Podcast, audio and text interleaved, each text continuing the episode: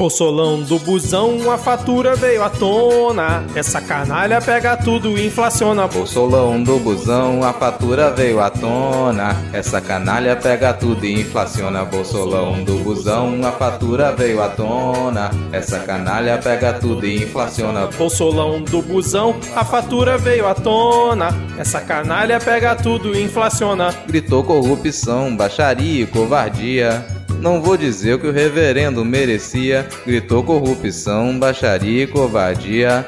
Não vou dizer o que o reverendo merecia. O safado tá com medo, pediu exoneração. O Senado tá pistola querendo convocação. Nem no laço ele aceita e falar na comissão. Solta a mão do fariseu, o governo abandona. E espalhar que essa crise escalona. Dá o migué. O país ele detona bolsolão do busão, a fatura veio à tona. Essa canalha pega tudo, inflaciona bolsolão do busão, a fatura veio à tona. Essa canalha pega tudo, inflaciona. O trambiqueiro sempre estufa o peito, só que é um mané.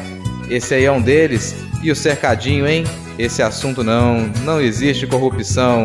Então segue a bandidagem. Não pode essa palavra falar em corrupção, só superfaturava o menor preço do leilão. Não pode essa palavra falar em corrupção, só superfaturava o menor preço do leilão.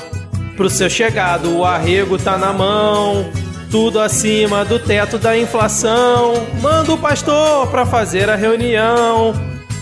Já tá tudo uma zona, nem se preocupa em ficar com essa má fama.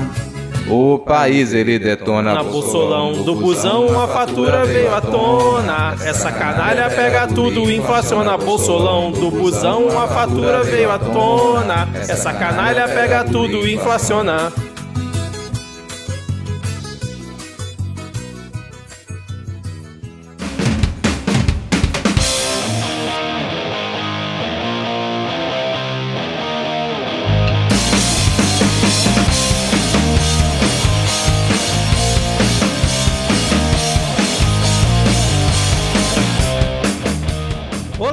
Olá, cidadão Tudo bem? Eu sou Vitor Souza, falando diretamente do dia 5 de abril de 2022. Está começando mais um episódio do Midcast Política, no ano mais importante da nossa jovem democracia. Coma um sorvete, mesmo que seu pai compre, bate o leite, sei lá qual é o nome. Comam ele, não desperdicem, por favor. Aqui nós debatemos os fatos que ocorreram na última semana e que influenciam no cenário da política nacional, com muita informação, pistolagem e bom humor no desespero do possível. E hoje aqui comigo temos uma pessoa que sobreviveu ao Lollapalooza, ela que fala diretamente do estado que possui em suas maiores bancadas o PT e o PL com cinco deputados cada. Estou falando de Ad Ferrer. Seja muito bem-vinda novamente ao Midcast Política.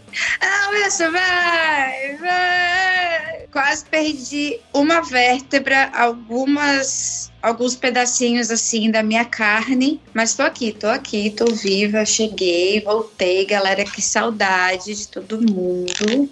Boa noite. Ficamos todos muito felizes aqui, Ad. Seguindo aqui a nossa apresentação, temos ele também retornando hoje, depois de uma tour, onde conheceu Tupá Guerra, inclusive, ele que fala diretamente do estado em que possui a maior bancada na Câmara dos Deputados, vinda do PSD, com dois deputados. Estou falando dele, Diego Esquinelo. Tudo bem, Diego? Olá, pessoas. Ad, achei que ia pro Lula Palusa, pelo visto foi pro Alto da Compadecida, né? Não sabia que o show ia custar um quilo de carne. Aliás, uma tira de couro, perdão por confundir aí o, o, o Mercador de Veneza com a obra original. Mas é isso aí, Brasília Custando um continua mesmo. extremamente hostil, ao contrário de Tupaguerra, que continua extremamente gentil. Olha aí. Bela abertura, hein?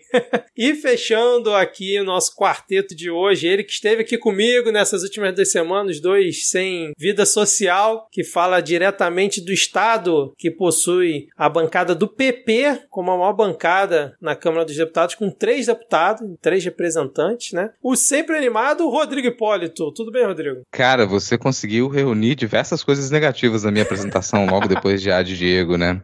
Então, mas tudo bem, enquanto o Diego foi encontrar Maratupá, Ad foi encontrar Miley Cyrus, a gente ficou aqui, a gente se encontrou. Verdade, cara. Olha, né? Que maravilha. E nada mais importante do que isso, cara. Nada supera. É, nada supera. O que isso significa, em que sentido. É, exatamente. as pessoas julgarem. Claro, claro, exatamente. Lembrando que se você quiser seguir o Midcast nas redes sociais, nós estamos no Twitter e também no Instagram com o perfil podcastmid. Se você quiser apoiar o Midcast, tem duas formas. O PicPay, picpay.me barra Midcast, ou vai lá no aplicativo, procura por Midcast, ou padrim.com.br barra Midcast. São planos de dois e cinco reais. Rodrigo Diego Iade, quais são as suas arrobas para que as pessoas possam seguir vocês? Arroba garoto do Quicão, K-I-K-O, porque pão com salsicha é só pão e salsicha Quicão é um estado de espírito. Arroba Lhama na Lama, porque Lhama é o melhor animal, toma água e come sorvete. e o meu é, você me encontra no Twitter ad underline news, porque meu nome é Ad e porque eu faço news e porque o Ad News sem o, o underline é realmente o canal de comunicação do Oriente Médio e é isso aí. Caraca! E eu gostei que o Diego voltou renovado, né, dessa viagem. Pô, mandou até o bordão ali completo, com aquela animação que a gente tava sentindo falta aqui. Uhul. Agora, sem mais delongas, vamos iniciar o episódio com o bloco. Uhul!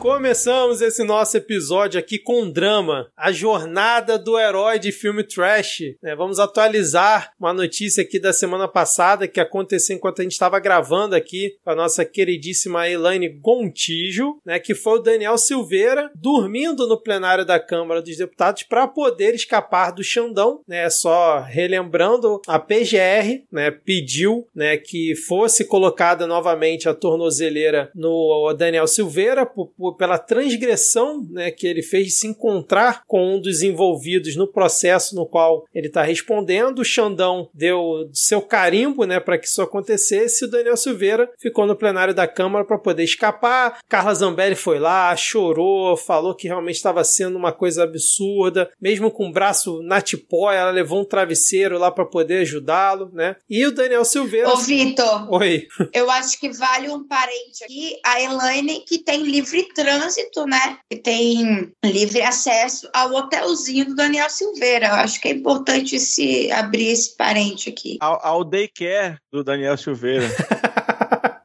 E ele acabou só voltando atrás na sua decisão de ficar lá no plenário, que a Zambelli, inclusive, tinha falado que ele ia dormir lá para sempre, né? Quando o Xandão pediu aí ao Banco Central que bloqueasse as contas do parlamentar para garantir o pagamento da Intenso. multa diária. Hã? Muito intenso. Ele ia dormir para sempre. Eu pensei, gata, você tá ameaçando ele assim na cara dura. você tem certeza que você vai fazer isso aí que eu me toquei, que, enfim. Aí ele Pegou mal, Carlinha. Aí o tio mandou cortar a mesa mesada e depois. Exatamente. O mandou cortar a mesada, era 15 mil né, por dia pelo descumprimento. E aí o Daniel Silveira se apresentou à Polícia Federal para colocar a tornozeleira eletrônica. Ele chegou a dormir dois dias né, lá na Câmara. E depois que ele botou a tornozeleira, ele colou uma foto do Xandão na tornozeleira, porque. Porque sim, né, cara? Daddy issues, cara. Fetiches, né, cara? É, Não don't judge, Mori. Don't judge. fetiches dos outros.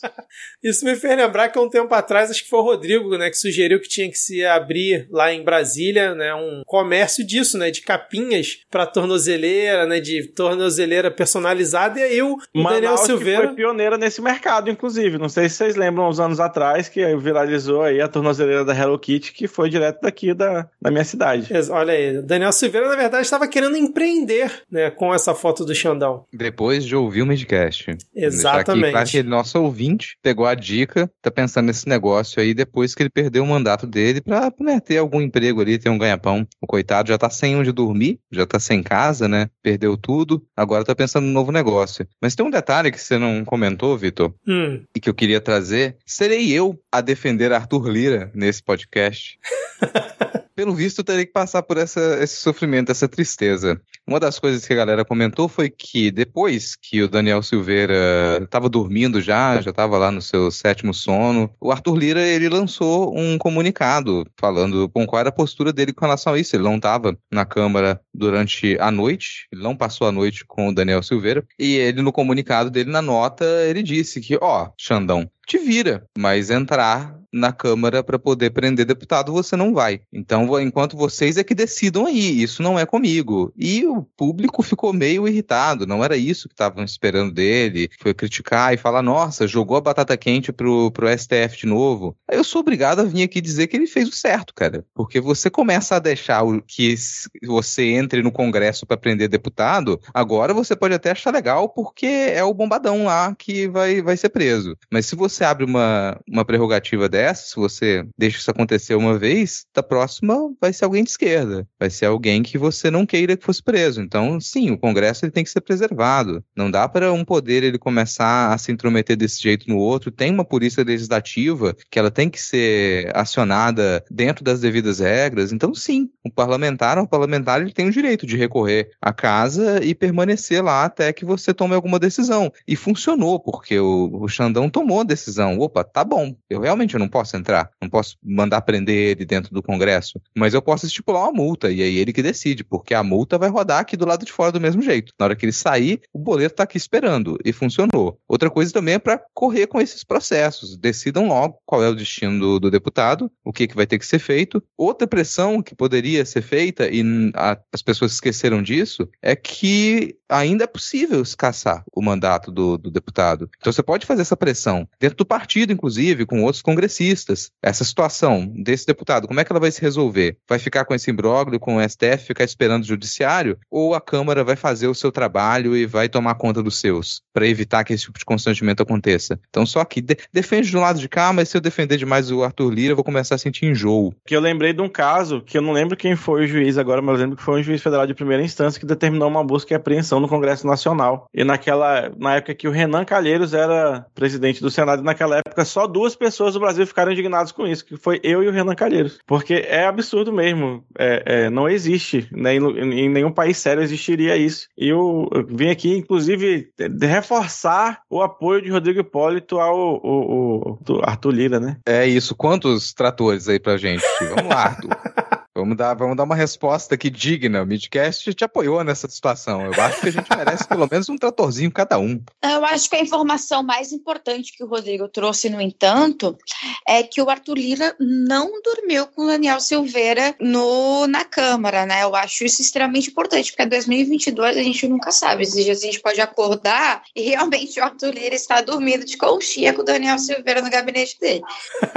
que cena desgraçada pra cabeça, hein, cara? Mas mas aí depois dessa situação, o STF. Durmam for... pensando nisso a partir de agora. É, muito obrigado, Ad. E aí depois disso, o STF formou maioria para manter a tornozeleira no Daniel Silveira, né? Porque essa decisão tinha sido monocrática do Alexandre de Moraes. Obviamente, só quem votou contra, Nunes Marques e o André Mendonça, né? E o julgamento do caso do Daniel Silveira está marcado para o dia 20 de abril. E aí eu também queria perguntar para vocês o quanto que vocês acham que foi be benéfico para ele esse palco que ele ganhou, querendo ou não, ele ganhou projeção, todo mundo falou dele, e ele é possivelmente candidato ao Senado aqui no Rio de Janeiro. Tô achando meio estranho ele desperdiçar, não tentar se reeleger como deputado, que provavelmente conseguiria se reeleger, né, e perder o foro para tentar uma vaga para o Senado, que é muito arriscado, tendo em vista os outros concorrentes que a gente tem aqui no Rio. Mas vocês acham que isso foi bom para ele em questão de visibilidade? Cara, é aquela história, assim, para quem considera considera que ser visto cagado pelo Brasil inteiro é positivo? Sim, então foi positivo. Mas eu discordo disso. Eu acho que foi a época em que a gente falava que qualquer propaganda é uma propaganda boa. Não, não é assim que funciona. E acho que é uma escolha não só arriscada, como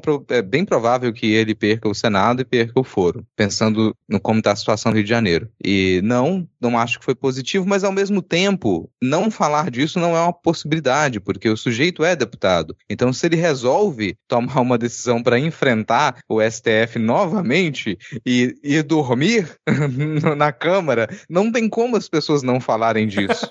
não é como você falar, nossa, gente, estão dando muita atenção pro cara. Gente, ele é um deputado, ele decidiu protagonizar um vexame nacional. Não tem como não falar disso, não teria como a imprensa não falar, não teria como o STF não se pronunciar, não teria como Arthur Lira não se pronunciar, não teria como jornalistas que cobrem o Congresso não passarem a noite lá também para saber o que vai acontecer. Tem algumas situações em que não cabe a gente nem pensar em como seria ignorar, porque ele já está na posição de quem tem um grande palco, quem tem atenção e tem uma responsabilidade. Então, seja lá o que for que um congressista, uma congressista no Brasil faça, a gente tem que dar atenção. Inclusive, eu quero deixar aqui a sugestão para os nossos ouvintes cineastas para fazer aí o filme Esqueceram de Mim, versão congresso, né? Com o nosso querido Daniel Silveira de Kevin e o Alexandre de Moraes tentando entrar no congresso para prendê-lo, colocar aí a tornozeleira e Uma noite no Congresso Nacional.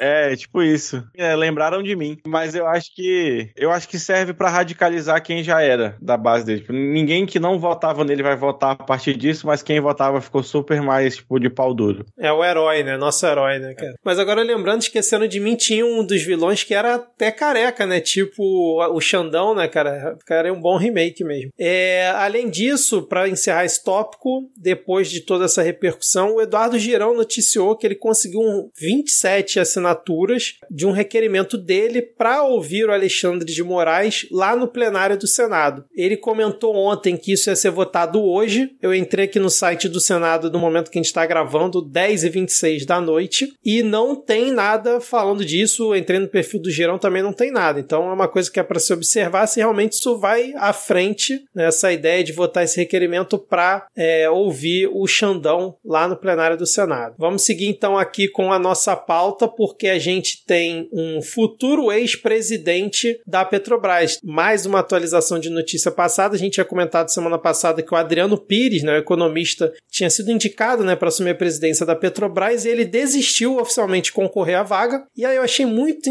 muito interessante é, o comunicado dele, né? Por que, que ele decidiu não aceitar o cargo? Abre aspas. Ficou claro para mim que eu não poderia conciliar meu trabalho de consultor com o exercício da presidência da Petrobras. Iniciei imediatamente os procedimentos para me desligar do Centro Brasileiro de Infraestrutura, consultoria que fundei há mais de 20 anos e hoje dirijo em sociedade com meu filho. Ao longo do processo, porém, percebi que infelizmente não tenho condições de fazê-lo em tão pouco tempo, fecha aspas. Coitado, né, cara? Não pôde aceitar porque não dava para conciliar a consultoria dele com a presidência da Petrobras, né? Tadinho. E agora a gente ainda não tem o um novo nome que vai ser indicado é, pelo governo. Estão falando que é alguém ligado ao Paulo Guedes, mas ainda não está confirmado. Olha, temos que aí aplaudir é, o primeira pessoa desse governo que ousa é, é não manter um conflito de interesse interessante para ele aí, né? É, quebrando toda uma longa tradição construída nesses quatro anos de sempre ter algum conflito de interesse para ser mantido por todo mundo que está em cargo público. É, no caso da Petrobras,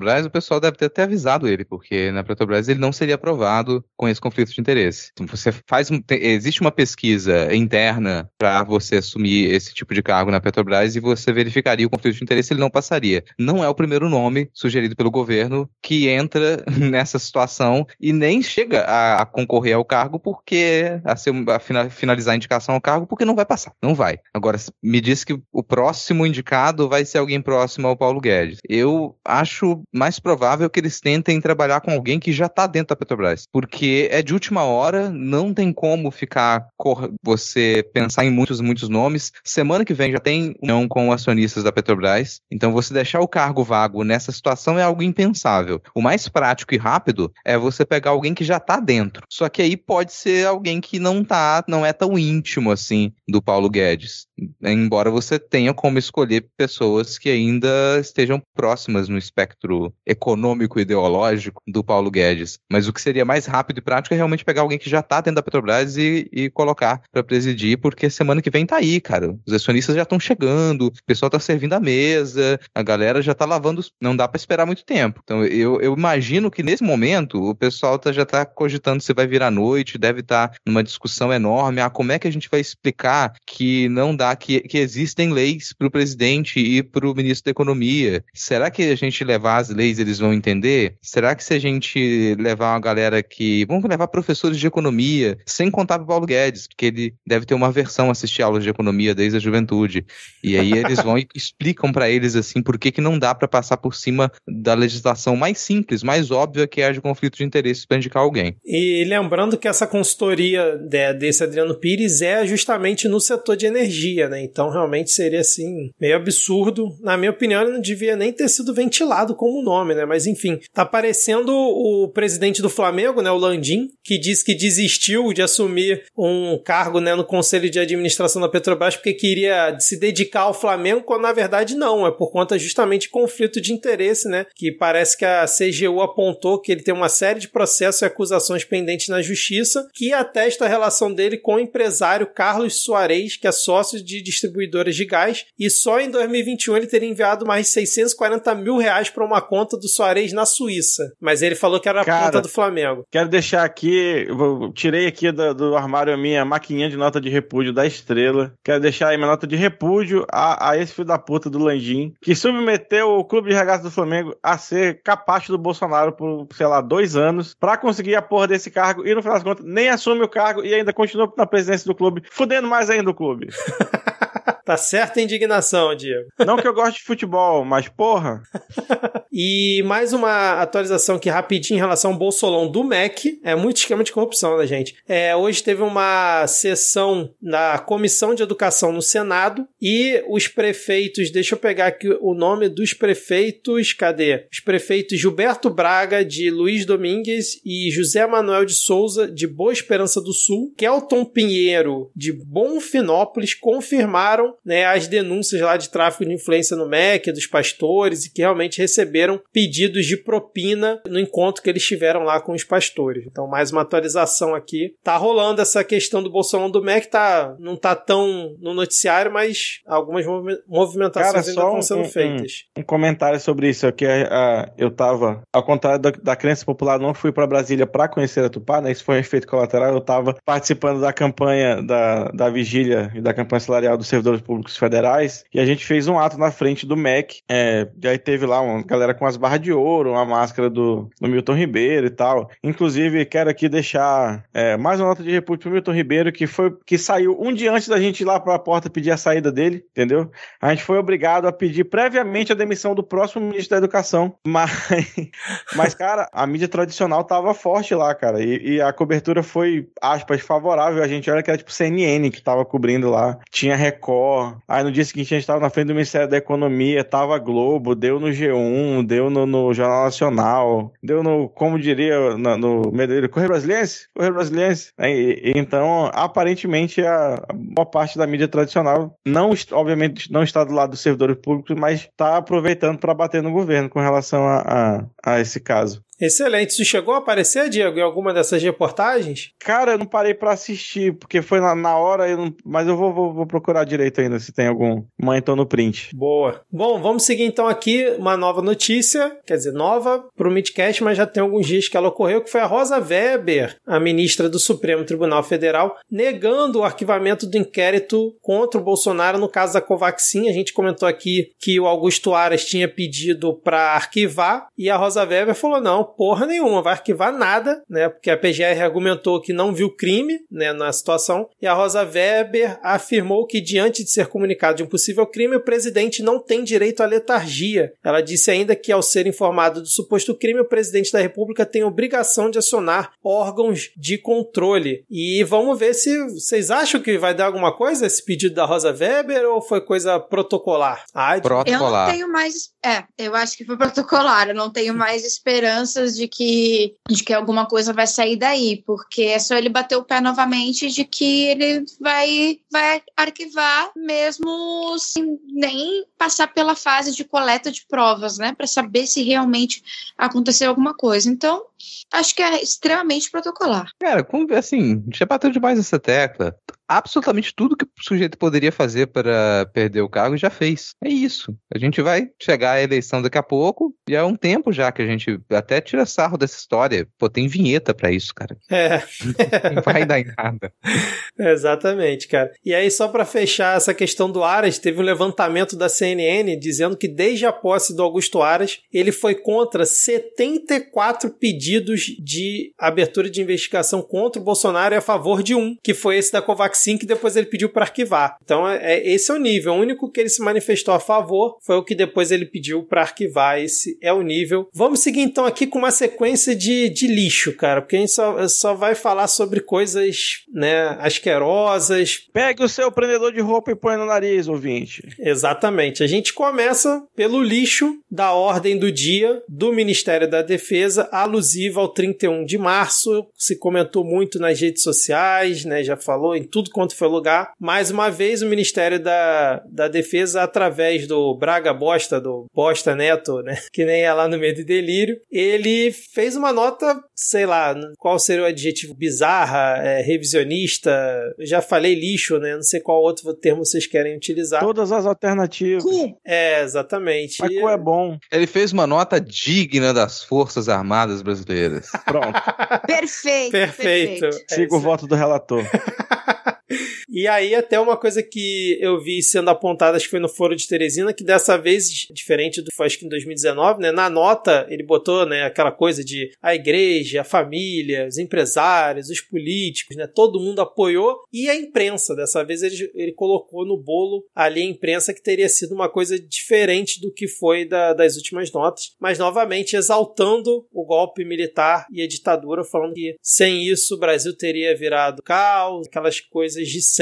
Cara, eu achei curiosa a menção nominal à OAB. É verdade, menção O OAB. que, que vocês pensaram? Vocês pensaram algo sobre isso? Eu fiquei tipo, o que será que eles quiseram É, dizer? talvez assim, acho que tenha sido um ataque direto, como foi também para a imprensa, né? Que não, não havia sido citado da, da outra vez, né? Foi mais aquela coisa de dar aquela alfinetada. Cara, eu acho né? que tem um quê de. ah, Vamos ver quantas organizações a gente consegue citar para que elas tenham que se manifestar com relação a essa nota. É, exatamente. Quantas notas de repúdio vão ser fabricadas na maquininha de nota de repúdio, né? A OAB, ela virou um, um dos alvos do bolsonarismo, assim, por causa da, do presidente da OAB e da OAB se, se pronunciar contra irregularidades e, e coisas inconstitucionais, né, que, que Jair Bolsonaro fez inúmeras vezes. Então, é alvo por causa do, do presidente também, que teve o pai morto durante a ditadura. Não sei se vocês lembram disso. Sim, sim, que o Bolsonaro fez aquela papagaiada enquanto cortava o cabelo, né? Falando que o pai dele, na verdade, tinha sido morto pelos aliados, né? E não pelo regime, enfim. As coisas de sempre, né? De exaltação à ditadura e à tortura que essa família Bolsonaro curte. Falando de lixo, vamos falar de um mais um convidado do Flow Podcast.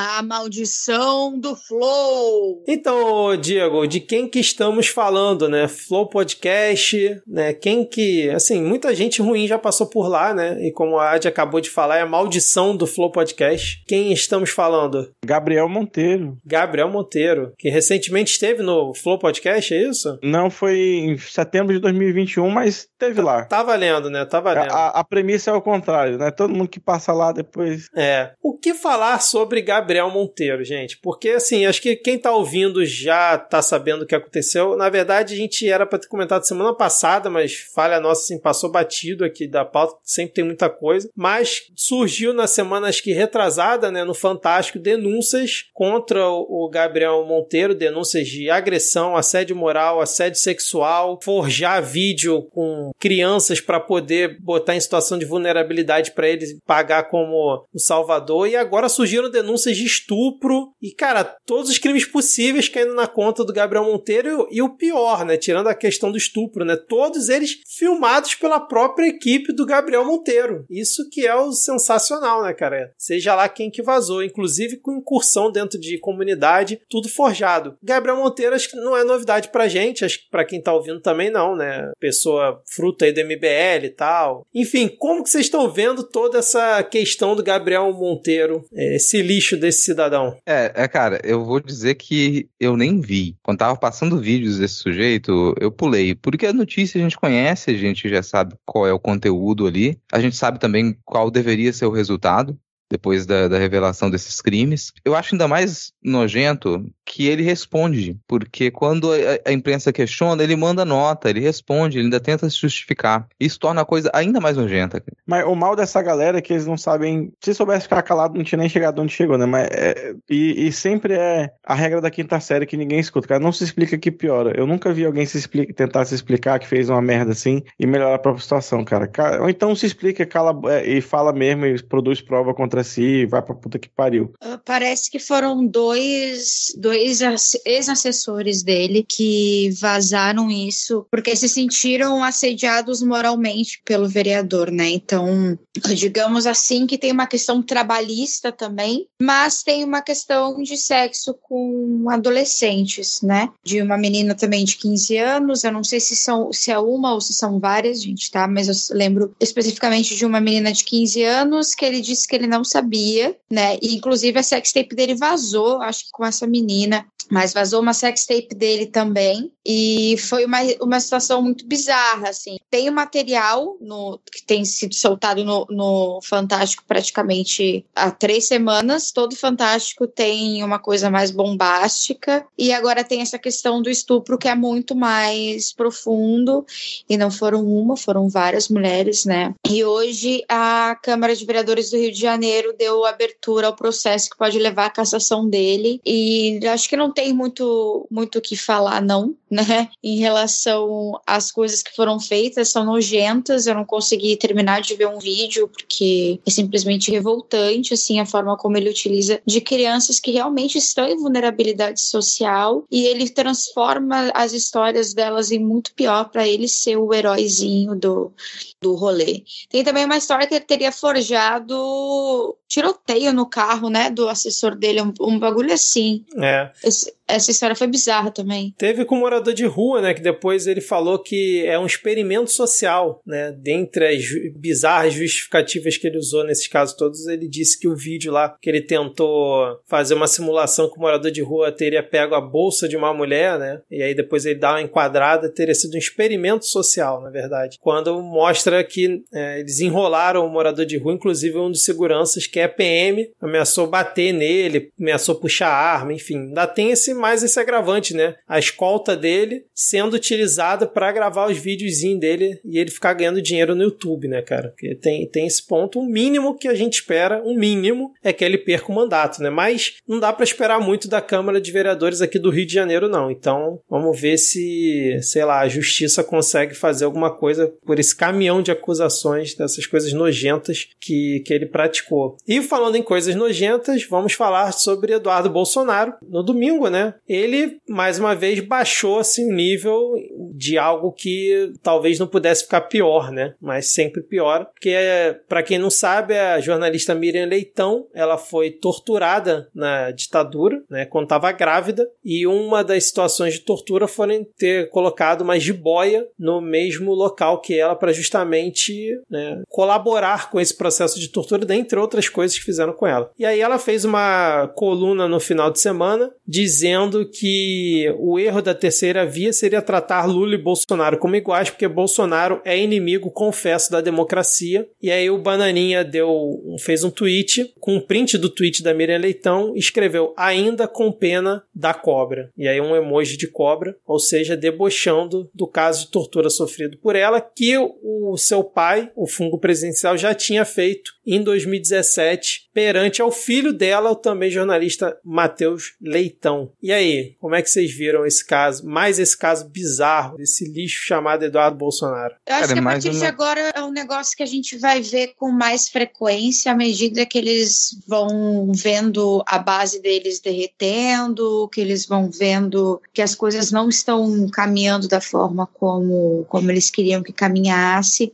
Eu acho que a gente vai ver mais ataques nesse sentido sentido. uh, não só de sobreviventes à tortura, mas principalmente jornalistas mulheres. Esse é o, é o foco principal que a gente vai ver nos próximos meses.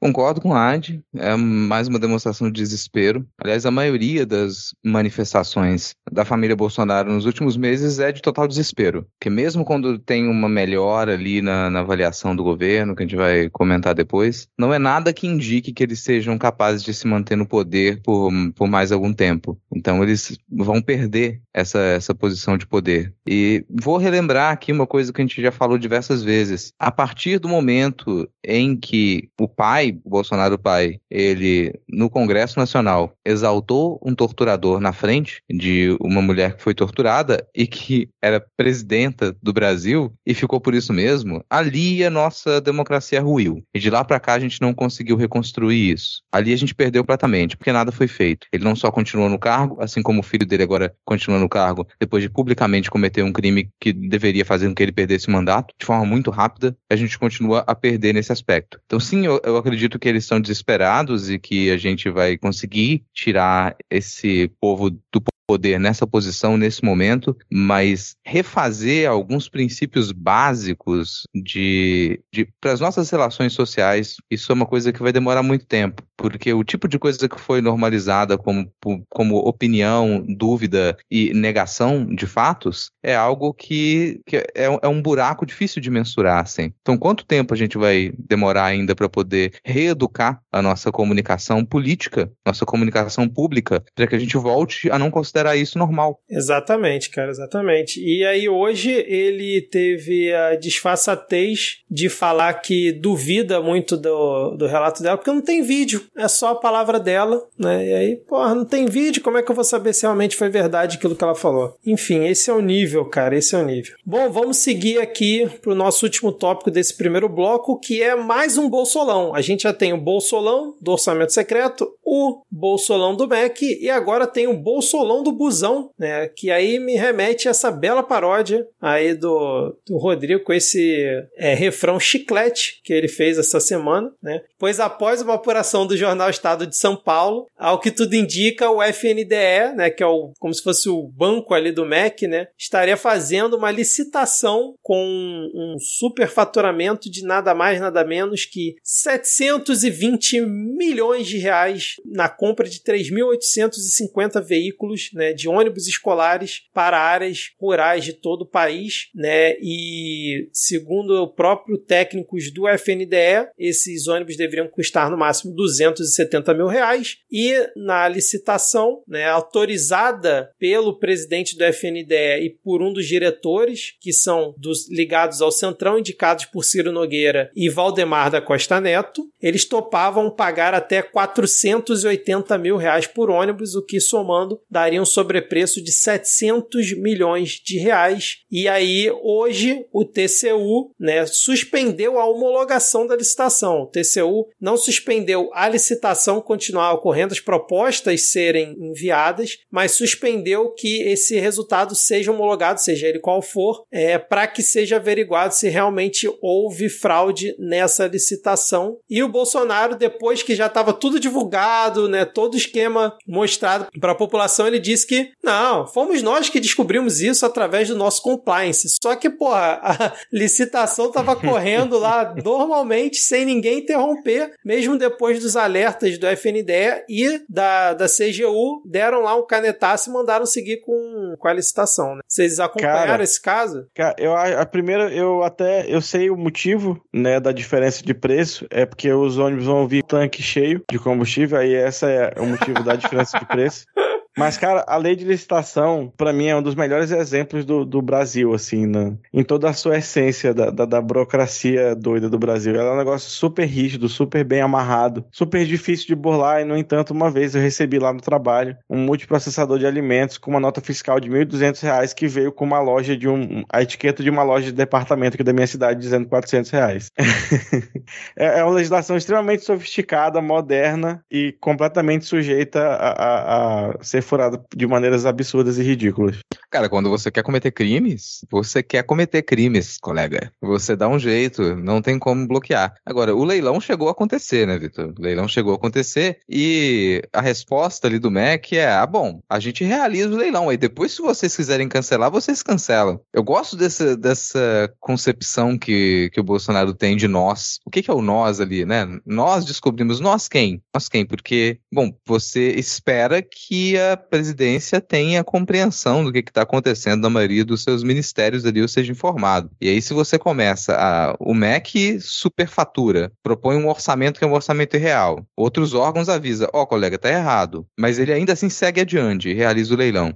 Quem que descobriu o quê? E assim, isso saiu primeiro da imprensa. Eu acredito que se não tivesse saído da imprensa, aquilo ficaria maquiado ali. Opa, peraí, vocês vão dizer, vão invalidar o leilão, ninguém vai ficar sabendo, depois a gente refaz. E tenta burlar de outra maneira também, porque você vai poder burlar de outra maneira. Então são 82% de, de gasto a mais, se não me engano, uma coisa assim, que você teria por esses preços. E não é que você não, não apresentou, não realizou um leilão como ele deve ser realizado. Bom, o leilão tá lá, realizado, e vence o menor preço, é um leilão de menor preço. O problema é que você não verificou quanto que outros órgãos eles ou, ou outras licitações pagaram pelos mesmos equipamentos, que é algo necessário quando você vai abrir um leilão para poder estipular preço. Não é só você perguntar para as empresas, então, quanto que está custando? Imagina se fosse fácil assim, sistema público. Ah, pergunta aí para as empresas quanto que está custando, pega uns três, quatro orçamentos e vai, colega. Não, você tem que você tem que verificar quanto que se pagou por equipamentos daquele mesmo tipo em outras licitações, em outros leilões, para você ter um comparativo. Senão fica muito fácil de você ter de você fazer acordo com as empresas para poder estabelecer um preço mínimo que está muito acima do mercado, que foi o que foi realizado naquele momento. Não, o mais louco dessa situação, Rodrigo, é que o próprio FNDE, os técnicos falaram, ó, em setembro ou julho do ano passado, teve uma licitação parecida com essa e pagou 275 mil. Como é que agora, menos de um ano depois, vai aceitar 470? Né? Na verdade, era até mais. Aí eles fizeram um ajuste que, tipo, mudou. Agora eu não lembro os valores certos, mas sei lá, de 23 bilhões e 200 é, milhões para 23 bilhões, entendeu? Era, era uma coisa assim, mudou um pouquinho só para dizer, não, nós ajustamos aqui, mas continua altamente superfaturado. Então, assim, realmente é, é surreal, cara. Surreal. E tanto que o leilão, mesmo depois da denúncia do Estadão, continuava sendo divulgado no site do FNDE, ele foi publicado antes da denúncia. Então, como é que você ficou sabendo da denúncia, agiu contra isso e manteve publicado no site da FNDE aberto para quem quisesse né, mandar os lances no leilão. Não faz o menor sentido isso, né, cara? Mais uma que o governo é pego né, no, no contrapé, vamos dizer assim, e não tem justificativa. Fica inventando essas justificativas malucas.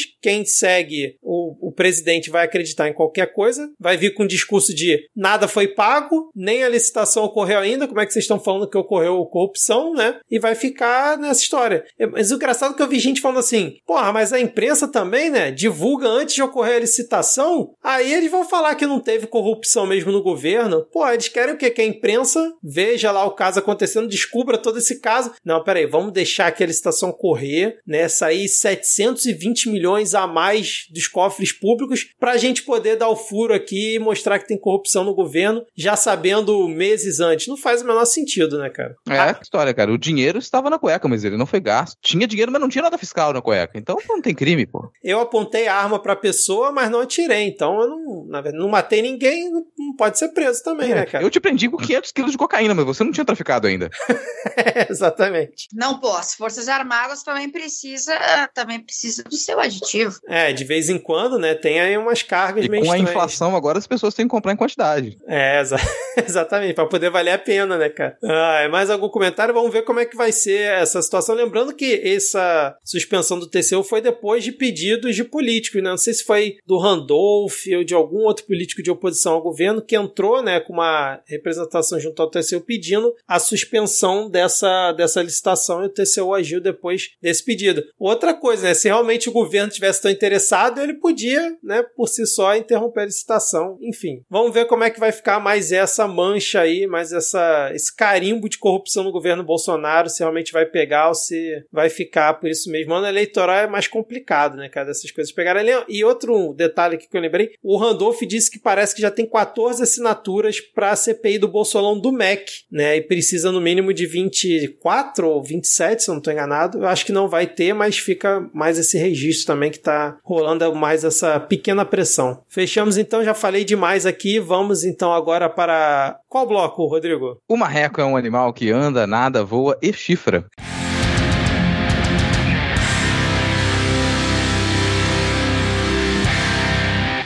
Começando aqui o ponto da pauta. Claro, a gente tem um, um, ponto na pauta aqui que eu sei que todo mundo quer comentar, porque foi divertidíssimo e a gente ficou até a meia-noite acompanhando essa história, que é a filiação do Marreco. Mas eu vou querer que a gente comenta isso depois de falar de alguns detalhes sobre o fim da janela partidária. Porque acabou a janela partidária e a gente teve uma série de movimentações. Dos 513 parlamentares que a gente tem, 83 trocaram de legenda durante a janela partidária. O partido partido que mais cresceu, como a gente tem avisado aqui desde as eleições municipais, que isso ia acontecer, é o partido de base do governo que mais apoiou e que tinha chances de conquistar muito território aí nesses últimos anos, foi o PL. Então hoje o PL é a maior bancada da Câmara com 73 deputados, o PT continua lá com seus 56. A gente teve algumas poucas mudanças ali em partidos que estão no centro, espectro da esquerda, alguns meio confusos, estão numa fase meio indecisa da vida, como o PDT, por exemplo exemplo, que pelo menos dois parlamentares do PDT deixaram o PDT para entrar para o PL e algumas figuras curiosas que se filiaram ao PDT durante essa janela partidária, mas o fato é que a gente teve grandes mudanças no cenário agora pré-eleição, mas a coisa está fechada. A partir daqui a gente consegue perceber melhor quais são os acordos que vão ter entre as legendas, quais os partidos que eles realmente diminuíram e não vão ter aí uma, um espaço muito grande para poder trabalhar suas campanhas durante a eleição. Um dos que mingou horrivelmente foi o União Brasil, ele mingou em todos os lados, né? Perdeu muita gente para o PL, inclusive, mas a gente teve outras mudanças para possíveis candidaturas também. Então já pergunto para vocês como é que vocês avaliam essa, esse novo cenário agora depois do fim da janela partidária. Eu, eu acho assim, é, vai continuar ruim, porque ainda são as mesmas pessoas, não importa o número que tá na, na urna para votar nelas, então, sei lá. Não, mas tem umas coisas que mudam, umas coisas que mudam principalmente para quem vai se candidatar, por exemplo. É super certo certo, todo mundo já sabia disso, que o Datena jamais estaria num partido que apoia o governo Bolsonaro, porque, como ele disse, ele nunca apoiou a candidatura do Bolsonaro. A última vez que ele votou foi no Lula. É, exatamente, cara. O Datena, que eu acho que ninguém estava esperando, ele mudou pro PSC, né, de última hora, ele estava ali no União Brasil, não é isso, né? Ele mudou pro PSC. E aí ele agora vai integrar o partido que compõe a coligação do Tarcísio Freitas, candidato do Bolsonaro ao governo de São Paulo, ou seja, indiretamente ou diretamente, finalmente agora Datena parece que vai poder falar que apoia o Bolsonaro, né? Já que antes ele, ele não apoiava. Vamos essa mudança segundo segundo Datena, né, teria dito foi por conta da questão do Dória, né, que a gente ainda vai comentar aqui. Mas ainda sobre a dança das cadeiras ali, o Rodrigo, que eu até botei aqui no, no título que foi a corrida maluca, o que me deixou um pouco preocupado, né, além de toda essa movimentação em torno do Bolsonaro, não só no federal, a nível federal, como a nível estadual também. Então ele vai vir realmente com uma base grande, vai ter muito palanque, então vai ter muita abertura. É, e agora eu vi muita gente comentando que a, a diferença perceptível nessa eleição vai ser que o Bolsonaro vai ter uma máquina grande por trás. Né? Em 2018 ele não tinha, né? era aquela coisa outsider, PSL pequenininha, agora vai ter uma máquina grande, mas mantendo o mesmo discurso, com os mesmos espantalhos, com aquela coisa do pânico moral, só que por trás com aquela capilaridade dos partidos do Centrão. Mas um ponto que está me deixando preocupado é que agora a base do governo, PL, PP e republicanos, né, a base, né, o núcleo duro, vamos dizer assim, tem 168 deputados, cara. É muita gente, é muita gente daquele núcleo duro só em três partidos. Então, assim, o Arthur Lira ainda tá com umas boiadas para passar. A gente sabe que ano eleitoral é mais complicado complicado, né? Não tem tanta atividade no Congresso, mas né, o Rodrigo elogiou o Arthur Lira no início do episódio. Não, eu não elogiei o Arthur Lira. Elogiou a decisão não elogiei dele. o Arthur Lira. Dele. É, ele tomou uma decisão óbvia. Era tá isso, assim. Ele, é, ele defendeu o óbvio. Vale, vale a correção aqui. Mas então, assim, a base do governo fechada agora com Bolsonaro, principalmente visando a eleição, tá muito grande é, em apenas três partidos. Então, a chance de passar mais alguma boiada até a eleição me deixa um pouco preocupado. E realmente mostra um fortalecimento do Bolsonaro. Eu acho que ele saiu ganhando bastante com essa, com essa troca. E, tipo, o União Brasil, a gente já tinha comentado que ia sofrer muito, cara, perdeu mais de 30 deputados. Bizarro, né, cara? E agora o PT passou a ser o segundo partido com, com mais deputados, né? Tem 56, o PL tem 73 deputados. É, o PT já estava na, na segunda colocação, ele já era o partido com, com o segundo maior número. A gente tinha no começo desse mandato uma, um grande número do, do falecido PSL e União é. Brasil, ele ficou grande durante um pouco tempo, né? Ele nasceu grande e aí logo depois ele mingou, porque é isso que acontece com partidos de aluguel. Só que tem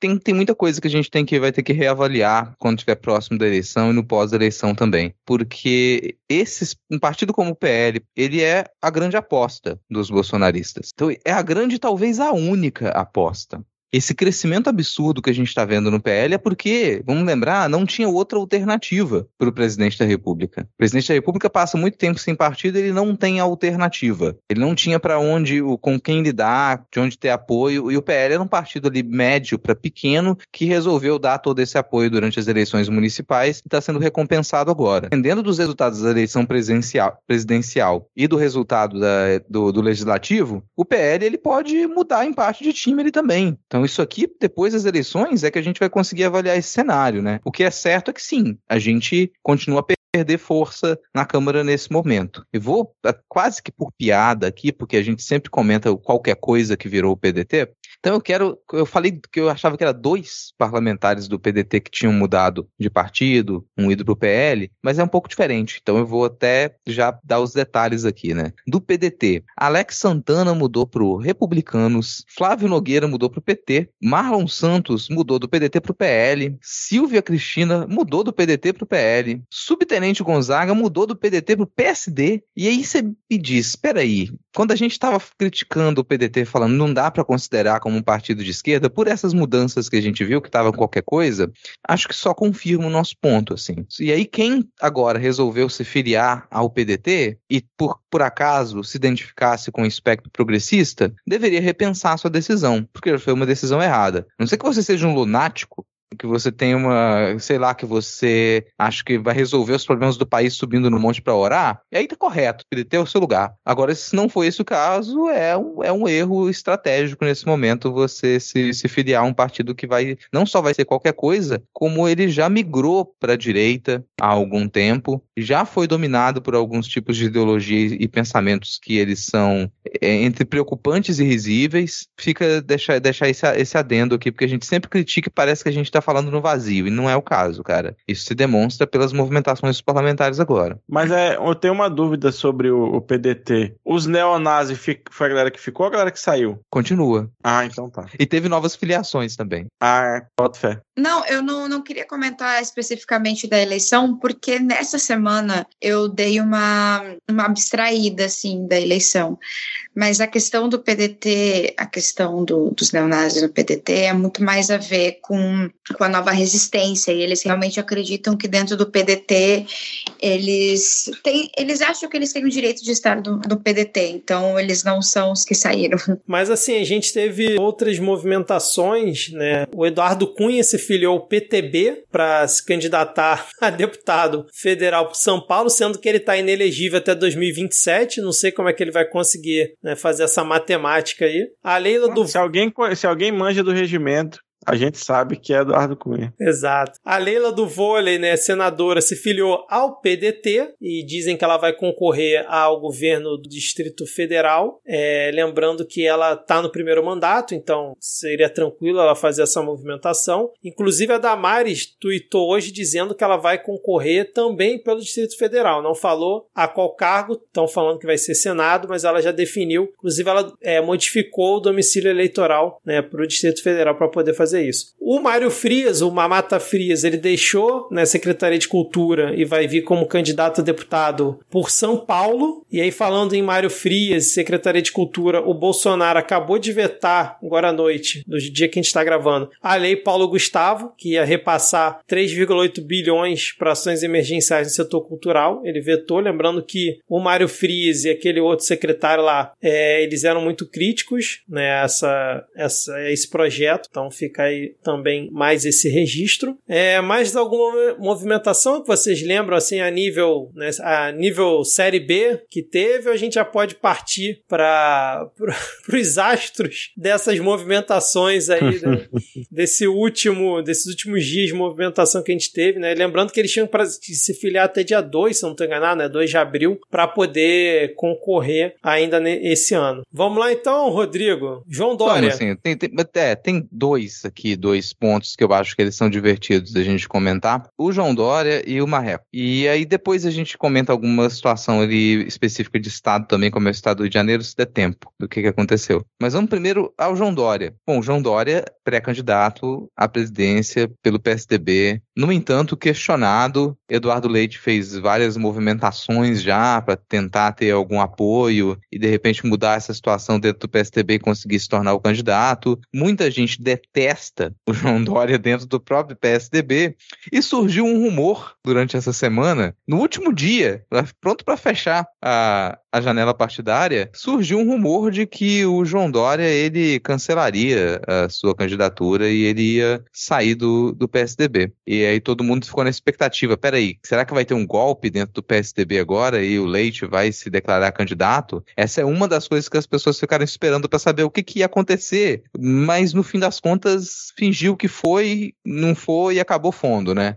Porque o Dória continuou no, no PSDB, continua ainda como candidato, o PSDB ele continua a apoiar a candidatura, só que você ainda tem facções dentro do partido que eles acreditam que isso não vai acontecer. Inclusive o Eduardo Leite ele não abaixa o, a cabeça, assim, ele não abaixa o nariz, ele ele tá crente de que ainda é possível ele estabelecer um projeto nacional e depois de deixar a AD completamente tantando a cabeça, pensando o que, que vai ser do seu estado, né? O, o Eduardo Leite, é, talvez ele perca realmente essa e o João Dória ele continue como candidato à presidência. Ah, de o Eduardo Leite é, sempre foi teimoso ele... assim, cara? Birrento, sempre. de não aceitar as coisas. Sempre. E ele sempre falou, desde que ele foi eleito vereador, o vereador mais jovem da história de Pelotas, que ele ia ser presidente da República. Então, para mim, não é nenhuma surpresa que ele esteja tentando de todas as formas. Isso eu já falei aqui no Midcast também anteriormente, que ele iria lutar até o final pela, pela candidatura dele e pela cadeira da, de presidente. Uh, o que eu acho muito louco é o jogo de palavras, assim, ele, ele é a mesma pessoa de sempre, assim. Dizer que ele não quer deslegitimar as prévias, deslegitimando as prévias, né? Agora, ele vem falando sobre a possibilidade dele ser vice da Tebet. De qualquer forma, se ele for vice da Tebet ou não, aí a gente está falando de pessoas que disputam 10% do eleitorado, que não mexem muito no xadrez um, desse jogo todo, né, não mexe muito no tabuleiro, mas tem sido movida, e sim, pela minha visão uh, que tenho, é que tem sido movida, sim, pelo ego, e muito pelo ego. Achei generosaço o 10%. Eu quis ser boazinha, gente. Poxa, a gente não pode jogar assim na cara das pessoas, cuspir em cachorro. Afinal de contas, mais de 5 se arredonda para 10, né? Exatamente. Parece que ele tem realmente uma ala dentro do PSDB que tá garantindo isso para ele. Ele tá embarcando nessa, cara. Tá embarcando nessa até as últimas consequências. Né? É muito louco. Agora, o, o João Dória, cara, ele vai quebrar a cara assim de uma forma que acho que ele sabe, mas ele não podia também perder aquele status né? E, e ele é muito cabeça dura pra desistir, né? Desistir e voltar atrás. Então ele vai morrer abraçado nessa candidatura até o final, até o final. Mas falando em morrer abraçado, tem gente aí que vai, pra, pelo visto, vai morrer tentando alçar um voo e não vai conseguir, né, Rodrigo? Aquilo, cara, não anda bem, não nada bem, não voa bem, mas sabe chifrar. É o caso do Marreco. Isso foi divertidíssimo, porque, cara, no último momento, no último dia. Ninguém tava esperando. Janela Ninguém tava partidária. esperando. Eu tava esperando porque eu cantei a bola. Eu falei Sim, na última é verdade. gravação, no último episódio. E já tinha falado em episódios anteriores também que havia um risco muito grande do Moro desistir da candidatura. E é também por ego, porque a candidatura não decolou, ele perdeu o apoio da grande mídia, todo mundo percebeu que ele é invendável e ele já não tinha para onde correr. No Podemos ele ia ser mantida a candidatura, até porque o Podemos não teria outro candidato para colocar para conseguir esses 7% de na- nas eleições, mas o Moro ele ia se sentir humilhado. Então ele não poderia aceitar essa posição. Na hora que em algum momento ele ia desistir dessa candidatura para não ser publicamente humilhado, mais ainda, né? E foi o que aconteceu. Mas os detalhes dessa desistência que tornam aquilo muito divertido, porque o Sérgio Moro ele viajou para São Paulo, custeado pelo então partido dele Podemos, sem avisar para ninguém o que queria fazer. E em São Paulo, ele simplesmente abandona o Podemos e ele se filia à União Brasil. E o Podemos fica sabendo pela imprensa. É claro, ninguém tem dó de corno.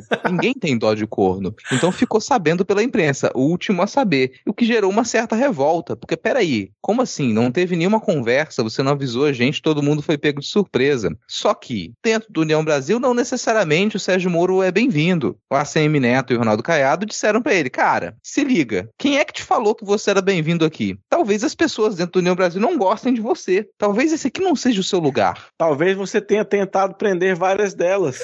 Pois é. Então as pessoas não gostam de você aqui, a gente tá te dando uma dica, te convidando a se retirar. E aí ficou esse climão, porque o que que a União Brasil vai fazer? O que que o Podemos vai fazer? Vão cancelar a filiação do Marreco à União Brasil? E se for esse o caso, ele já vai ficar sem partido e já não vai ser candidatura? No meio disso, ele desiste da candidatura. Na sua nota, ó, realmente desistiu da candidatura. E até quase meia-noite, o Twitter estava todo acordado, esperando a declaração do União Brasil para poder rir da cara do Sérgio Moro. E eles sabiam disso e aguardaram até o último momento para lançar uma nota e falar: não, que isso, gente, tá tudo bem. Enquanto ele quiser aqui, ele fica. No entanto, a gente deixou muito explícito para ele que a condição para ele se filiar à União Brasil era abrir mão de um projeto nacional e aceitar no máximo se candidatar a deputado. E foi o que ele disse sim, então a coisa vai ficar nesse nível. Mas no momento ele não é candidato a nada. Só, só deixar uma dica rápida pro Podemos, pode escrever essa história lá pro picolé de limão, né? Acho que cairia bem. Sim. Agora sim, eu não, sou- eu não sou o Sérgio Moro, não sei o que, que se passa na cabeça dele. mas Graças a Deus. Graças a Deus. Mas, assim, pensando nas possibilidades, eu acho, assim, só acho que isso que está acontecendo com ele é muito mais humilhante do que ele perder uma corrida eleitoral em que todo mundo já imaginava que ele ia perder, né? Ia ficar ali em terceiro lugar, mas ia pros debates, ia bater no Lula, ia bater no Bolsonaro, ia virar meme pra cacete, como o Rodrigo comentou semana passada. Mas essa humilhação do União Brasil cham- chamar ele para se filiar e tira dele a candidatura à presidência. Não sei se também se ele queria tanto. Mas aí rebaixa ele falando assim: não, é só São Paulo e se não quiser, tu vai embora. E vai ficar aí sem foro privilegiado pro ano que vem, cara. Tu vai se fuder. Eu acho que tá sendo muito mais humilhante para ele. E eu achei engraçado também que a esposa dele tinha se filiado a Podemos, também de última hora trocou e foi pro União Brasil, cara. E aí o também teve a notícia que saiu que o Eduardo Girão teria bancado a viagem do Moro lá pra Alemanha. Aquela viagem que a gente comentou semana passada, tirou do bolso dele para bancar. E o Eduardo Girão é do Podemos e é muito entusiasta do Moro, lavajatista. E aí também ficou sendo o último a saber, virou virou marido traído também. Só que o Moro, ele parece que não desistiu, né? Porque ele teve um encontro com o Eduardo Leite essa semana, falando que está estudando, né, uma junção do campo democrático. Ele ainda está tentando fazer algum tipo de movimentação, cara. Não, não sei se vai sair alguma coisa, mas para mim foi muito mais humilhante ele ser pisado pelo União Brasil, por todo mundo aí que tava na frente. E sabe-se lá se vai vir como candidato a deputado estadual, cara. Bom, ele não é um exemplo de inteligência, convenhamos É. assim, né? Aham. Ele tem o intelecto prejudicado, rapaz. Ah, nossa, passou em concurso. Passar em concurso nos anos 90, desculpa, gente, você precisa decorar ali meia dúzia de lei e você não tem nem que conhecer a língua portuguesa. E ele já demonstrou isso. Então não é o caso. O cara, ele, ele se valeu de algumas oportunidades da posição em que ele já estava, mas ele é- realmente tem um intelecto prejudicado. E eu acredito que ele conversou com algumas pessoas do União Brasil, o pessoal incentivou ele, ele falou, ah, é isso mesmo, vou lá. Lá tem Tá dinheiro, de né? boa. É, lá tem dinheiro, o partido tá maior, vou conseguir. Mas não sondou realmente o partido, não considerou quais eram as cabeças do partido, quem realmente estava apoiando ele. Ele não faz a menor ideia do que que é política de verdade. É. Isso, é- isso é fato, isso já ficou demonstrado. Ele não faz a menor ideia. Se ele chega, se candidatar pro Senado, ele perde. Ele não se elege pro Senado. Se ele se candidatar a São deputado, Paulo é, com certeza. a deputado, talvez ele consiga uma vaga, mas isso ainda é incerto, tá? Isso ainda é incerto. Vai depender de como outras candidaturas elas se comportam em São Paulo. Então, o- periga muito forte é o- a melhor opção dele ser ir embora do país, cara. Considera isso. A gente não, assim, vou passar esse recado pra você, Sérgio. Talvez você não seja bem-vindo aqui. Talvez você não tenha muito apoio aqui, talvez aqui não seja o seu lugar. Tô te dando uma dica. Vai É, pra Alemanha, cara. Lá o pessoal te recebeu, não é? Talvez você consiga ali, monta uma barraquinha na frente do parlamento. E lá você vai ser mais bem sucedido. Então fica essa Eu dica. tenho uma dica, pô. ele pode ir pra Itália dar aula sobre a Manipulite. O que, que você acha? Não, com certeza ele vai ter apoio. Isso eu te garanto, ó. Dá pra listar partido na Itália que vai te aceitar de boaça. Assim, eu acho que para deputado federal ele consegue se eleger tranquilamente, mas vai ser muito humilhante, né? Tudo que ele já representou aí para uma galera. E o Álvaro Dias, ele tá muito numa relação tóxica com, com o Moro, porque ele disse que talvez aceitaria o Moro voltar pro Podemos, se fosse o caso, cara. Então, tipo, se valoriza, né, amigo? Porra, tá, tá foda, cara. Álvaro Dias, não seja ONG de macho, Álvaro Dias. Mas é claro que aceitaria, gente. A, a gente está no momento da qualquer coisa fora de Bolsonaro e Lula não vinga, simplesmente não vinga. É, você chega a ficar até desesperada, porque teoricamente, na teoria que eles formularam na cabeça dele, deveria, deveria funcionar. Isso deixa muitas pessoas que antigamente detinham poder e detinham o tabuleiro do jogo em si completamente sem base do, do que falar, do que fazer, do que pensar, de qual estratégia seguir.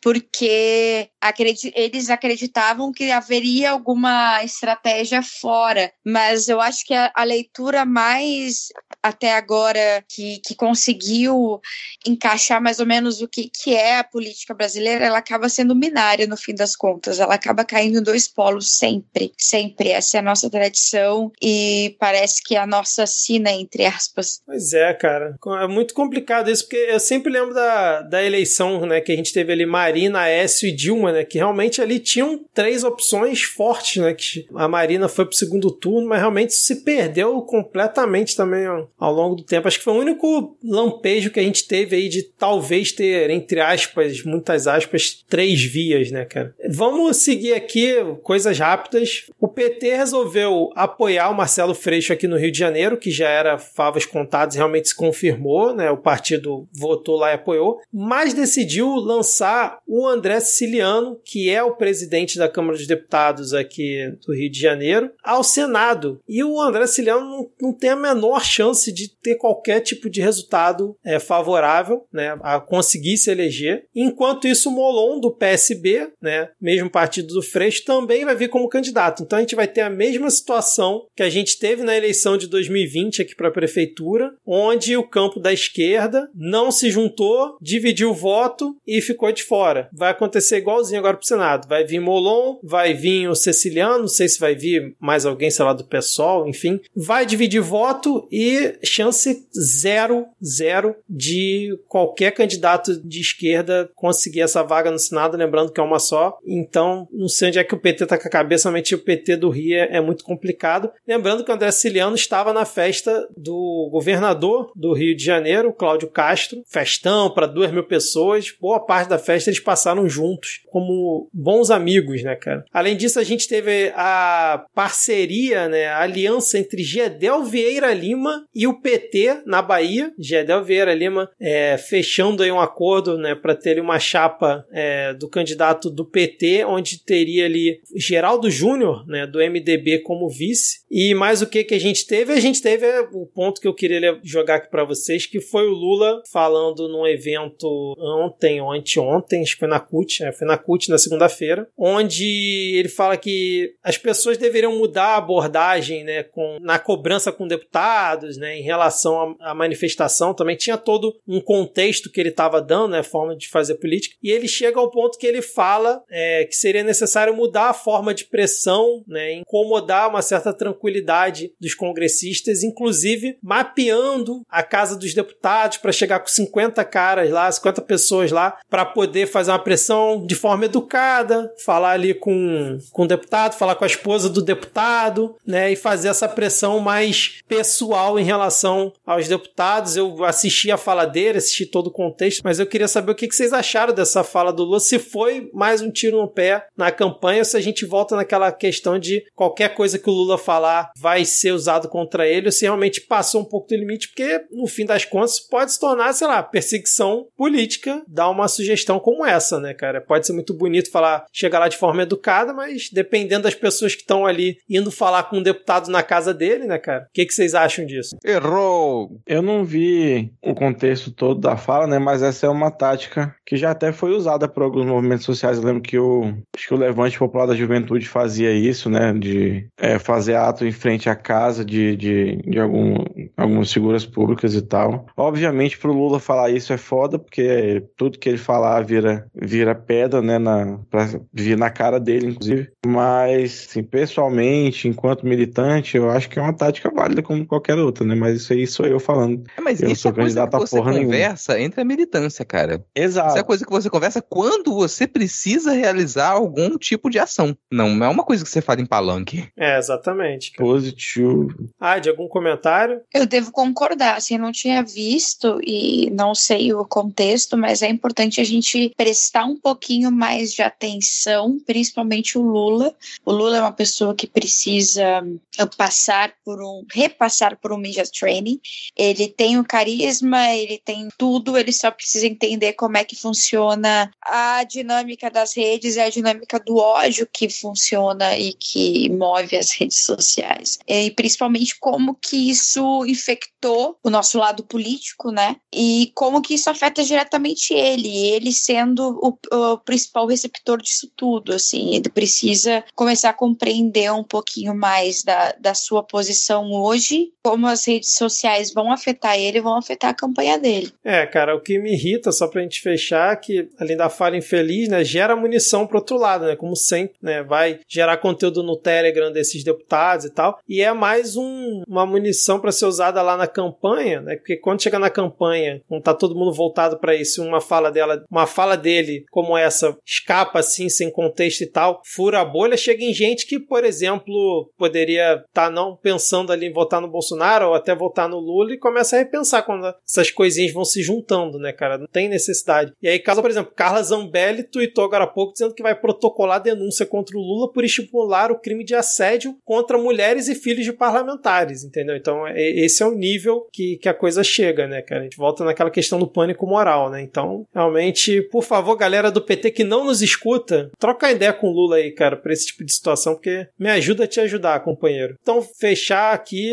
rapidinho, pesquisas, novas pesquisas, só duas aqui rapidinho. Isso é uma pesquisa Poder Data, realizada entre os dias 27 e 29 de março, que mostra o Lula com 41% no primeiro turno, Bolsonaro 32%, Ciro Ciro 7, Moro 6, né, quando Moro ainda era, seria candidato, Dória 3, Janones 2, Eduardo Leite 1 e Simone Tebet 1. E é incrível pesquisa que tem dois candidatos do mesmo partido na pesquisa, né, Dória e Eduardo Leite. Detalhe que eu sempre chamo a atenção, é mais uma pesquisa realizada por telefone. Só nas pesquisas realizadas por telefone é que o Bolsonaro aparece com 30%, mais de 30%. Só nessas pesquisas. Porque já existe um corte quando você faz uma pesquisa por telefone. Não acho que. Eh, já era hora de parar com isso, inclusive. Então, isso é uma coisa que você começou a fazer muito durante o, o, o ápice da pandemia. Todas as outras pesquisas que elas são presenciais, os números eles são muito mais sólidos, eles batem muito mais uma pesquisa com a outra. Quando você faz por telefone, você tem discrepâncias e isso fica meio esquisito. Então, não é que você não possa ter um crescimento na intenção de voto para o Bolsonaro, mas esse crescimento ele aparece deturpado e é difícil de avaliar quando você faz a pesquisa só por telefone. E no segundo turno, essa pesquisa mostra que o Lula teria 50% e Bolsonaro 38%. É a menor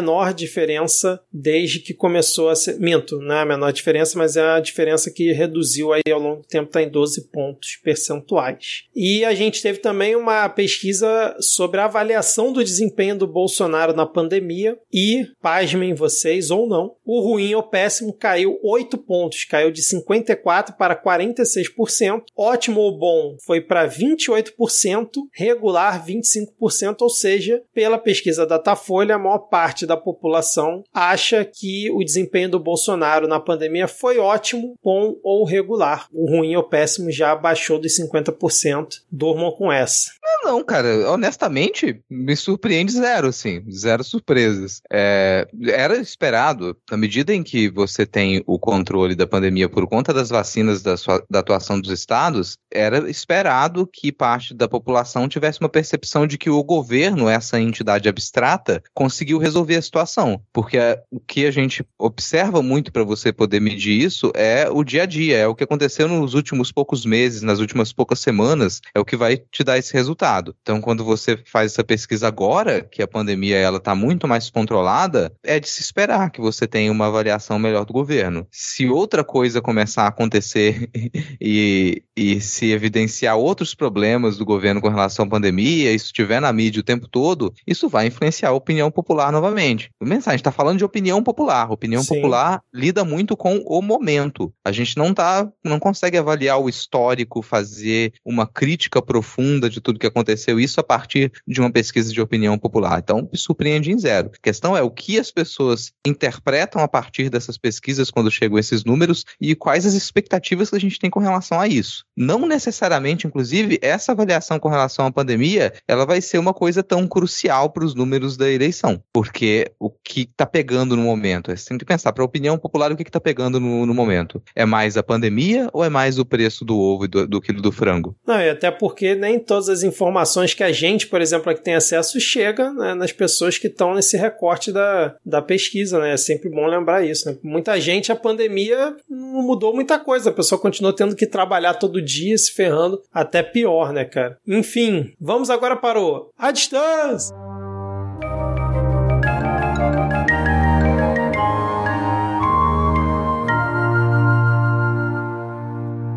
Ad, você voltou, sei que você tá aí cansado, né, por conta de todo o Lula Palusa, mas precisamos aqui fazer uma atualização sobre a guerra na Ucrânia. Muito se falou nos últimos dias sobre o massacre em Bucha. O que, que você tem para falar aí pra gente atualizar e mais o que você quiser comentar sobre essa situação? Então, a questão de Bucha já aviso pessoal que se vocês estão curiosos para saber, ver vídeos e fotos, não façam isso se vocês têm probleminhas de estômago e se vocês são facilmente impressionáveis. É realmente um gatilho para muitas coisas, mas uh, coisas importantes que aconteceram que, que são importantes destacar uh, sobre essa questão do massacre. As forças russas, elas saíram da Oblast. Oblast é como se fossem estados, são regiões administrativas uh, de Kiev, ao norte e de Kharkiv também, ao norte da, da Ucrânia. Uh, não há grandes confrontos ali, apenas confrontos esporádicos de alguns soldados que permaneceram na região, mas já está de volta ao controle ucraniano. Desde a volta uh, ao controle ucraniano, algumas coisas começaram a, a aparecer, principalmente na cidade de Bucha, Que fica na Oblast de Kiev. Uh, corpos nas ruas, valas comuns que foram uh, abertas em pouquíssimo tempo e que foram captadas via satélite e que a partir de agora que se pôde cavar e ver o que, que se tinha dentro ali realmente se viu uh, mais de 400 corpos de civis alguns com as mãos amarradas, a maioria homens, né? E chegou-se a, a cogitar que teriam matado todos os homens entre 18 e 60 anos na cidade que, tinha, que permaneceram na cidade de Bucha mas algumas mulheres também foram mortas, algumas crianças também teriam sido mortas. A Ucrânia diz que isso foi parte, isso fez parte da opressão sofrida pelos civis com estupros, assaltos, etc., por parte das forças russas. Já as forças russas diz que, na verdade, isso tudo foi planejado pela, pelas unidades das forças especiais da Ucrânia e que teria demorado dias para ver esses corpos, etc. e tal. O que se sabe, no entanto, é que foram mais de 400 civis mortos e a partir daí a gente entra em uma, um outro pedaço da guerra, em um outro capítulo que não tem realmente um confronto direto em Kiev, que é a capital da Ucrânia, que é onde uh, se concentrava e parecia ser o objetivo, né, que era, a, que era captar a capital da Ucrânia. Uh, agora a gente tem uma possível investigação internacional que vai sair a partir disso. A gente já teve, já chamaram uh, reunião do Conselho de Segurança da ONU hoje. Uh, vários países acusaram crime de guerra, genocídio, entre outras tipificações, mas deve ser levado mais uma vez ao Tribunal de Haia e o Tribunal de Haia deve colocar como prioridade o julgamento dessa, dessa situação pelo choque mesmo, porque eram pessoas queimadas vivas, sabe, uh, com tiro na cabeça, mortas com tiro na cabeça, enfim imagens realmente muito pesadas e acredito que o Tribunal de Haia vá dar prioridade a isso. Além disso, houve uma grande movimentação de sanções que devem, devem anunciar novas agora durante essa semana até a gravação, até a publicação desse episódio provavelmente vai ter mais sanções por parte da União Europeia, mas alguns países como a Espanha e a Dinamarca chegaram a expulsar diplomatas russos sob a alegação de espionagem, né? Então, nos próximos dias a gente também vai ver uma movimentação maior, uma movimentação mais de uh, boicote a empresas estatais, etc e tal. Uh, no mais, por mais que, que não tenha esse avanço terrestre por Kharkiv, e aí a gente vai ver também nos próximos dias realmente o que de fato aconteceu em Kharkiv também durante todo, durante todo o período em que esteve sobre as forças da, da Rússia e também uh, se isso seria realmente um teatro, uma encenação da Ucrânia. Uh, apesar disso, a gente tem movimentação ao sul da Ucrânia, ao leste, ali na região região de Donbass. E a gente também tem os ataques aéreos que não têm atingido Kiev, mas têm atingido a Oblast de Kiev. E esse é o resumo da última semana, galera. Resumo do resumo do resumo. Excelente, Ad. Muitos ouvintes gostaram do seu resumo semana passada, diretamente da rodoviária, cara. O pessoal comentou lá no Twitter e tal. Talvez a gente possa fazer outras vezes, né? Assim, vai alguém para algum lugar, assim, uma rodoviária, um lugar movimentado e faz um, um ardendo de lá. Nem precisa viajar. é, nem precisa Só viajar. Vai ali comer um, um pastel da rodoviária ali já grava pra nós. É, exatamente, exatamente. Bom, outras três situações aqui. Victor, Victor Orbán foi reeleito na Hungria, surpreendendo um total de, sei lá, duas pessoas. É quarta vez aí que ele ganha o mandato. É, ele que é realmente uma inspiração para Jair Bolsonaro. Na França, a Le Pen está crescendo nas pesquisas. A eleição da França é agora, de esse mês, né? Agora em abril, não é isso? Eu acredito que sim. Sigam o Central de Eleições Europeias, eles são bem legais. Exatamente, mas a, a última pesquisa que saiu, ela cresceu aí quase quatro pontos, Macron caiu, então tá a coisa ficando mais apertada. E Rodrigo, e o Peru, Rodrigo? Rapaz, tá em risco, né? O Peru tá passando aí bons bocados. A gente comentou na, no episódio passado que o presidente do Peru ele tinha se salvado de um processo de afastamento, um processo de impeachment, mas o comentário que a gente fez é que, bom, a situação dele continuava difícil, continuava muito delicada. Então, no dia de hoje, você já tinha, no dia da nossa gravação, já tinha uma série de protestos marcados contra o, o governo. Você tem familiares do presidente que eles estão sendo acusados de estar envolvidos em alguns processos de corrupção. E para talvez para evitar a aglomeração nesses, nesses protestos, o maior número, o Castilho deu um tiro no pé, que foi dizer que o Peru estava em estado de emergência e por isso era recomendável que as pessoas não saíssem de casa. E ele fez isso de madrugada. Então, de manhã as pessoas acordaram para ir para o trabalho e foram surpreendidas com o país em estado de emergência e recomendação para elas não saírem de casa. A oposição, obviamente, se utilizou disso para acusar o governo de tentar controlar a população, e já se revoltava contra, e que então ele não teria o apoio da maior parte da população. E não me surpreenderia aí se nessas próximas semanas for instaurado ou for votado um novo processo de afastamento do presidente, e agora com menos chance chance dele se safar. Então, mesmo que ele se safe de mais um processo, é, a lei no Peru é diferente daqui, é um pouco mais simples de você fazer essa votação, talvez, e você conseguir afastar um presidente, tanto que teve três presidentes aí nesses últimos, nesses últimos dois anos. Realmente eu não estou contando muito que o Castilho vai conseguir se manter no poder aí até o final desse ano, não, tá? Só lembrando que se o Castilho cair, não é o Aécio que assume, né? É sempre bom a gente esclarecer isso aqui. E, Ad, último ponto aqui, é, agora eu acho que o cessar fogo na Ucrânia vem porque a Cátia Abreu, em sessão hoje da Comissão de Relações Exteriores e Defesa Nacional do Senado, pediu ao embaixador o cessar-fogo imediato na Ucrânia. Então agora eu acho que realmente a coisa anda. Graças a Deus! E só um adendo, tá rolando manifestação agora no Peru e há pouco tempo manifestantes setaram fogo na sede do Poder Judiciário. Que beleza! Então a situação está ótima por lá, galera. É é isso. É, bom, agora chegamos ao final do episódio. Vamos ver se não vai nada muito absurdo acontecer até o lançamento dele, né? E vamos para o nosso momento dos salves e dicas culturais. Poucos salves hoje, hein? Pessoal não se animou muito aí para mandar salve pra gente ou simplesmente cansaram, estão cansados do Brasil, né, cara? O que é perfeitamente Ninguém válido. sentiu a nossa falta, Diego. Essa é a dura realidade, podcaster brasileiro. Nossa, nossa, nossa, tem, nossa, dá um pra cada. Vocês estão de sacanagem. Nossa. É.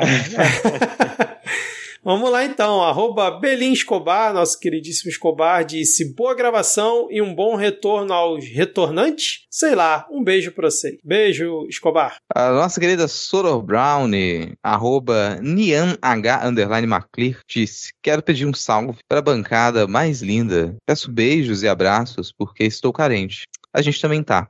Ad não, porque a Ad acabou de voltar do Lollapalooza. Então viu muita gente, viu muitos fãs. E o Diego lá da visita a Tupá também. Pois é, né? Solar Brown ainda continua. As últimas semanas foram emocionalmente cansativas, realmente. E se der, mandem beijos para as minhas pequenas, a Anne e a Ariel. Beijos, Anne. Beijos, Ariel. Que ouvem o Midcast comigo. Não sei se isso é bom para elas, mas fica aí. Beijo pra Anne, beijo pra Ariel, beijo para você também. Seguindo aqui os nossos salves de centavos, né? Nesse, nesse retorno.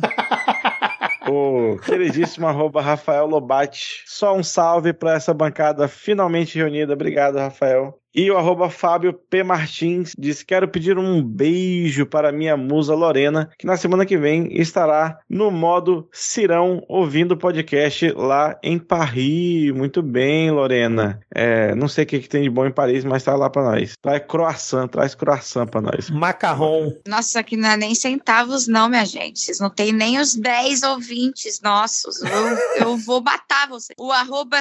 Olha só, até um cara, o arroba dele é. Vocês estão de sacanagem com a gente. Dela, dela, da... é ela. Ela, viu, gente? Que coisa horrível, coisa feia. Mandem mais beijos pra gente. Uh, mandou um salve pra bancada maravilhinda. Muito obrigada. Um abraço pra Bolsa Regrets. O que, que ela tá fazendo aqui? Que está mantendo atualizada. Ah, sobre o que rola em Chernobyl. Tudo bem, mas eu também mantenho atualizado sobre o que rola em Chernobyl, mas é outro Chernobyl. Forte abraço também para o Palalau. Esse cara é massa. O Antônio Salimãe mandou um salve pros antifascistas do coração dele dele e tem uma foto que eu não posso falar por questões uh, aí do jurídico, mas legal, cara. Tamo junto. É isso então. Salve de centavos, né, Diego?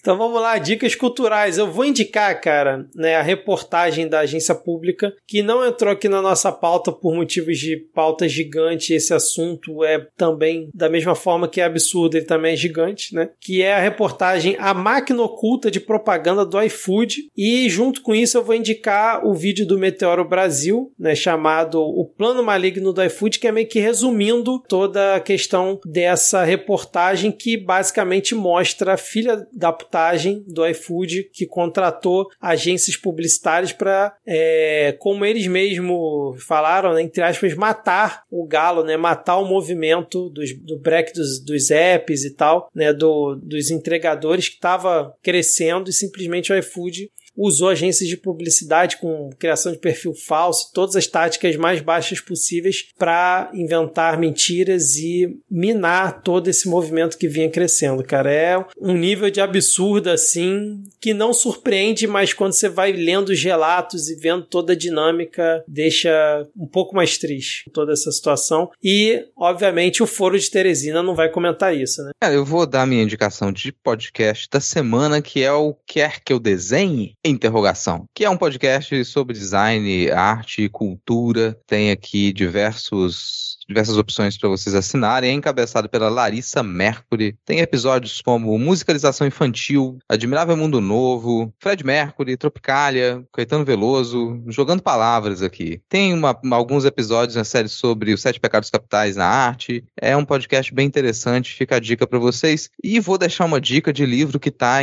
para lançamento também. O Wilson Júnior tá para lançar uma ficção histórica que é o 999. Então você, nerdola que gosta gosta de ler ficção histórica, que é uma leitura boa, sair daquelas leituras capenga, aquelas leituras ruins que você faz, vai lá apoiar e comprar o 999 do Wilson Júnior. Tá em campanha no Catarse e vai ter o lançamento pela editora Escambau. Diego, ah, vocês vão indicar alguma coisa? Eu também não vou indicar nada, não. Ninguém nem mandou salve nesse negócio. É papo. É, não, vão ficar sem cultura. Obrigado. Vão ficar sem cultura. também tô apoiando o Bolsonaro agora. Tem que vetar a cultura deste país.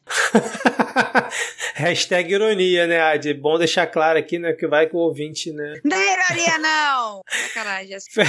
Fica aqui, então, o protesto de metade da bancada, né, nas dicas culturais por conta dos sábios. Então é isso, gente. Fechamos aqui o episódio. Ó, Rodrigo, terminando meia-noite em ponto. E Arthur, com 82,8% dos votos, vai para o quarto secreto do BBB. Cara... Uma das edições mais flopadas da história que. Não, e assim, já, já tá, clara, tá completamente clara a teoria da conspiração, entendeu? Ninguém mais acredita que o povo tá votando. É, é o Boninho tá decidindo tudo com, sei lá, tirando tudo da cabeça dele, foda-se. E Eliezer teve 0,4%, essa pessoa extremamente popular. Parabéns, Eliezer. Fechamos então aqui esse nosso episódio. Valeu, Ad, valeu, Rodrigo, valeu, Diego, por mais a semana e até a próxima semana. Tchau, tchau.